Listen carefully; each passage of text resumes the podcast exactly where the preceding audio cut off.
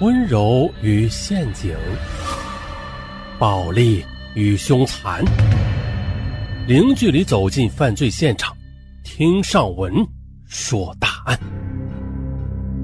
本节目由喜马拉雅独家播出。一所高校的副教授跳楼自杀，而警方在他的遗书中发现了他之前杀害了自己的妻子。可是，在遗书里啊，他却写着：“我才是受害者。”哎，这到底是怎么回事啊？咱们从头细说。二零一二年二月二十六日晚上十一点，云南昆明市的一座广场附近发生了惊魂的一幕。只见呢，一个黑影从二十二层高的建筑物楼顶快速的垂直下坠，一声闷响过后，路人吓得魂飞魄散。接到报警后。当地警方迅速赶到现场，只见一名身高一点七二米左右的中年男子躺在地上，脑浆迸裂。而从死者西装革履的穿着分析，警方初步判断，此人呢不是一般的打工者，很有可能是属于中产阶级的人士。警方推测了三种可能：死者啊，要么是属于意外坠楼身亡，要么是自杀，要么就是被蓄意谋杀的。啊，有点废话啊。接着，警方又调取了大厦监控录像来查看，案情顿时的就清晰起来了。监控画面显示，当晚十一点十分的这名中年男子从一楼乘电梯到达二十二层后，这神情不安的在楼梯口独自的徘徊了十五分钟。由于当时二十二层电梯正在维修，该男子拉开虚掩着的维修通道，似乎啊是下定了很大决心之后啊，然后爬上了顶楼的天台。几分钟之后，他就纵身一跃，坠了下去。监控画面证实了该男子属于自杀。警方在死者衣兜里找到了一把钥匙，是啊，跳楼现场附近的一家宾馆三零二房间的钥匙。当警方赶到该宾馆，打开房门后，顿时愣住了。只见呢，床上是血迹斑斑，枕头旁边还放着一把水果刀。很显然，死者在跳楼之前曾经试图割腕自杀。可是未遂之后啊，才上演了跳楼的惊魂一幕。可是更令警方大为吃惊的是，客房的茶几上放着一个写着“公安人员拆阅”的信封。警方拆开一看，哎呦，竟然是一份长达十五页的遗书。我叫刘庆东，今年四十五岁，是杭州某学院的副教授，硕士研究生导师。可这更离奇的是啊，刘庆东还在遗书中爆出猛料：“我杀了自己的妻子孟静梅，我用被子捂着她，有一种报仇的快感。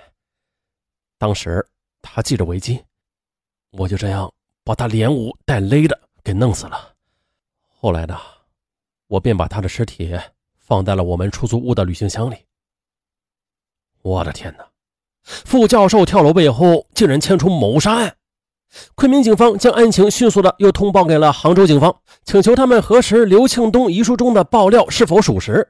杭州警方迅速组织刑警、法医和派出所民警赶到遗书中所说的市区内的一间出租屋。进入屋中的，只见在这套四十平米的房间的阳台上，果然有一只行李箱。当警方打开皮箱的一瞬间，大家顿时都倒吸了一口凉气。只见呢，一名中年妇女的尸体蜷缩在里边。后经法医鉴定，该女性死亡的时间是在一个半月前左右。又经房东辨认，女士啊正是刘庆东的妻子孟静梅。哎呀，太可怕了！真是没想到啊！房东惊诧不已，因为呢，在二零一二年二月十一日。刘庆东还对房东说了，自己要和妻子一起去宁波过春节，并且提前预付了一个月的房租呢。这怎么就杀了人又自杀呢？而突然接到妹妹噩耗的孟静梅远在湖北的哥哥孟伟，他怎么也不愿意相信妹妹已经出事了。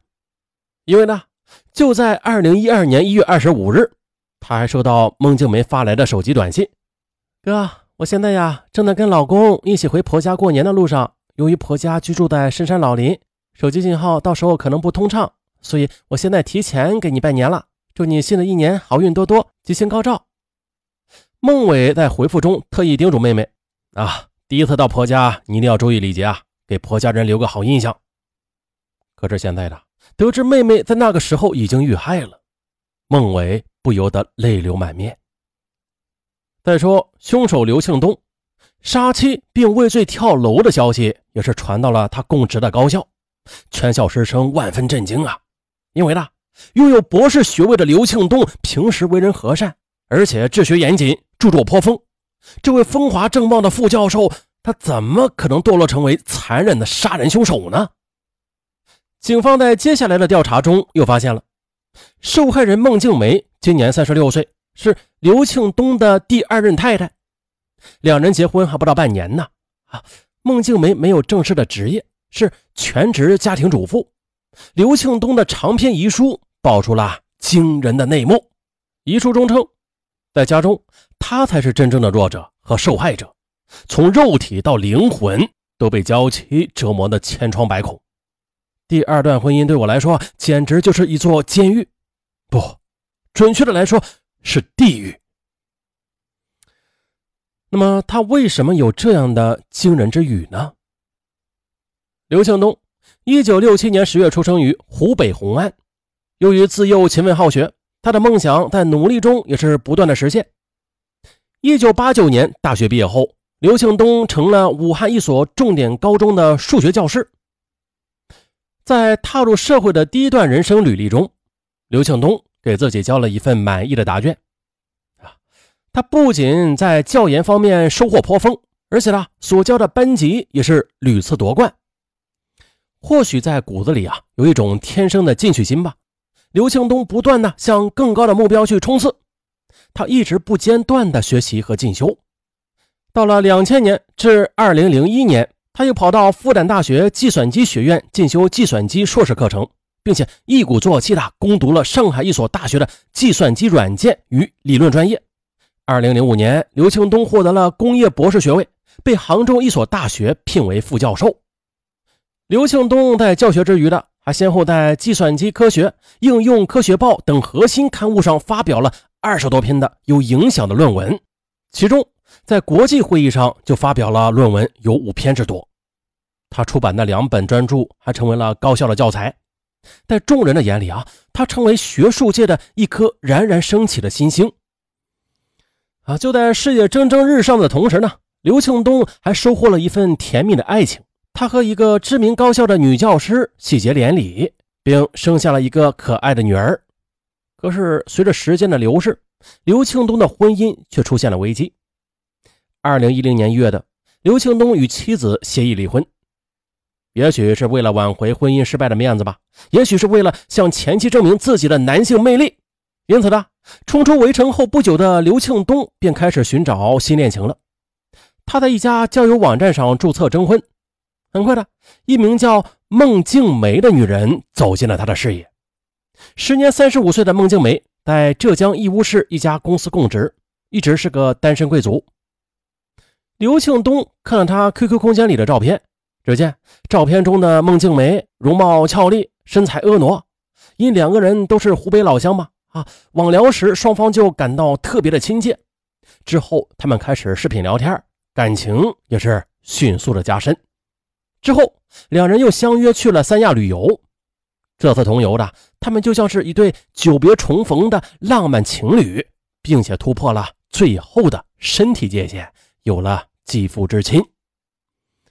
也就是这次见面呢，刘庆东对他坦白了自己前次失败婚姻的伤痛，同时也表达了渴望新恋情的迫切心情。哎，孟庆梅对刘庆东曾经有过的婚史不仅不介意啊，而且还表达了愿意闪婚的愿望。啊，他也说了，我觉得你是一个好男人，我可以马上辞职跟你走。刘庆东异常兴奋，在他看来，孟庆梅比他小九岁呢，啊，是个黄花闺女。人家女孩子能够如此果断，那自己还犹豫什么呀？在三亚与孟静梅朝夕相处的几天时间里，孟庆东是真正的感受到了幸福。他在遗书中是这样描述的：当时两人缠绵悱恻的情景，身心交融，美妙和谐，仿佛是上天赐给他的缘分。就这样，还没有经过充分的了解和沟通呢，刘庆东就将刚认识了不久的孟静梅带回了杭州，两人正式同居了。我在外面漂泊十多年，感觉累了，我不想出去工作了。孟静梅在杭州安家落户之后的，便给刘庆东提出了这样的要求。接着，他又在淘宝网开了一家网店，成了一名在家上班的宅女。哈，老婆放心吧，啊我能养活你的。刘庆东对自己的第二段感情是充满了自信，啊，希望能够好好的经营。然而，哎呀，这事情的发展却出乎了他的意料。两人同居还不到一个月呢，便在一些琐碎的事情上发生了诸多争吵了。孟静梅无端的猜疑刘庆东有外遇，她开始每天查看他的通话记录和手机短信，还在他的手机上安装了卫星定位系统，啊，时刻的掌握他的行踪。起初呢孟静梅的紧张让刘庆东觉得她是太爱自己的表现，可是到了后来，他渐渐失去了很多自由后，刘庆东认为他是因为缺乏安全感才导致过激行为的。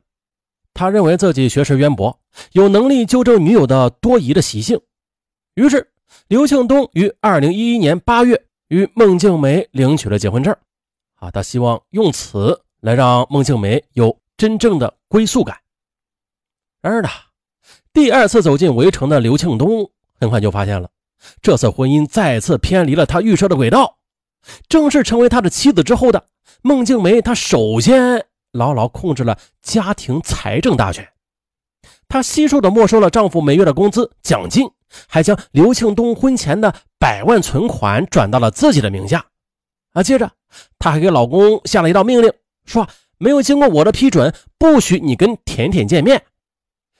现年十九岁的甜甜是刘庆东与前妻所生的女儿。此时呢，正在杭州某高校读大一。刘庆东表示，女儿对他很重要，他自己必须要照顾女儿。可没能想到，他话音刚落呢，孟静梅突然就变成一只咆哮的母狮，扑上去对他是又抓又咬。啊，瞬间呢，在刘庆东脸上留下了深深的齿印和被抓的血痕。从此，殴打丈夫变成了孟静梅的家常便饭。刘庆东每天过着心惊肉跳的日子，妻子那锋利的牙齿和长长的指甲也随时的会在他的脸上画地图。刘庆东想不明白了，这个网恋时娇柔温婉的女人，她为什么会在婚后变得如此凶悍呢？哎，终于有一天呢啊，他无意中的发现了妻子的一个秘密。